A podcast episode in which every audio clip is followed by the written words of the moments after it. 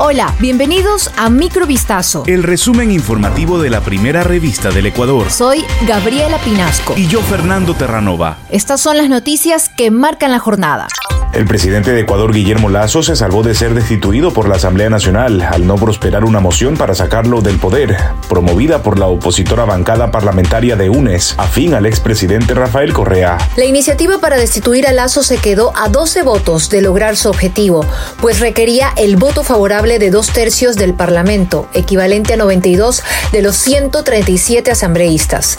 Pero el resultado de la votación final fue de 80 votos a favor frente a 58 en contra y nueve abstenciones. La moción fue presentada por el asambleísta de UNES Fernando Cedeño bajo la causal de grave crisis política y conmoción interna en el contexto de las protestas contra el gobierno por la carestía de vida lideradas por el movimiento indígena y campesino que dejan ya seis fallecidos, de ellos un militar y alrededor de 400 heridos. Los asambleístas tuvieron que votar hasta tres veces, pues hubo una solicitud de rectificación por el error en un voto y luego un pedido de reconsideración presentado por el oficialismo para ratificar así la negativa de la Cámara a la moción.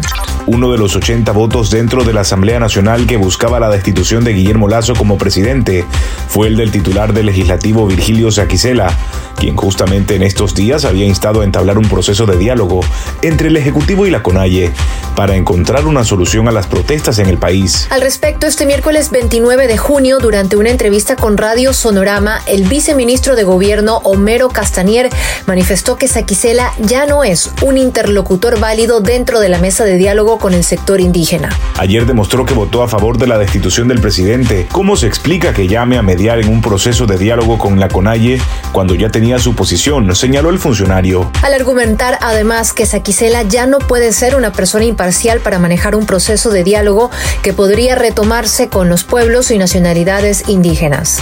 Debido al descenso en la producción petrolera, la empresa estatal Petroecuador informó este miércoles la activación de las cláusulas de fuerza mayor en las exportaciones de crudo oriente para el mercado internacional. El incidente se produjo debido a las paralizaciones y el intento de sabotaje en los campos petroleros en el marco de las protestas en todo el país que iniciaron hace 17 días. En vista de aquello, la estatal procedió a notificar a las empresas con las cuales actualmente mantiene obligaciones contractuales para la entrega de crudo oriente. Mediante un comunicado se argumentó que estos hechos están vinculados a una situación de fuerza mayor o caso fortuito que afecta directamente a la ejecución y cumplimiento de la comercialización internacional de hidrocarburos, lo cual está estipulado en los contratos y adjudicaciones vigentes en el área de comercio internacional de Petroecuador y en el Código Civil en el artículo 30.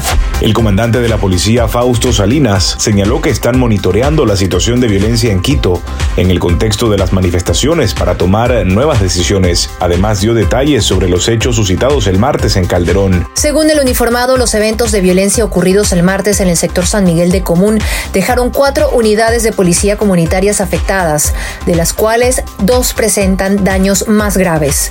Además, explicó que no se registraron policías lesionados y tampoco moradores fallecidos como se especulaba en redes sociales. Asimismo, el comandante aclaró que hasta el momento la Policía Nacional no ha utilizado perdigones metálicos ni ha vulnerado zonas de paz en las que se alojan los manifestantes. Además, ante el anuncio de una llegada masiva de manifestantes desde Cotopaxi hasta Quito, Salinas dijo que se está haciendo una evaluación para tomar nuevas medidas.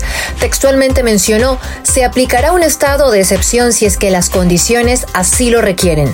Un incendio provocado por presos amotinados dejó este martes al menos 52 muertos y 26 heridos en una cárcel en el suroeste de Colombia. La tragedia ocurrió en madrugada cuando estalló un motín en la cárcel de mediana seguridad del municipio Tuluá, en el departamento del Valle del Cauca. Según el Ministerio de Justicia, los reclusos prendieron fuego a las colchonetas. Tenemos personas en muy malas condiciones por quemaduras supremamente extensas, precisó la Secretaría de Salud del Valle del Cauca. La prisión está fuertemente custodiada por policías y militares que contuvieron a varias personas que, desesperados por noticias sobre sus allegados, trataron de ingresar a las instalaciones por la fuerza. Esto fue Microvistazo. El resumen informativo de la primera revista del Ecuador. Volvemos mañana con más. Sigan pendientes a vistazo.com y a nuestras redes sociales.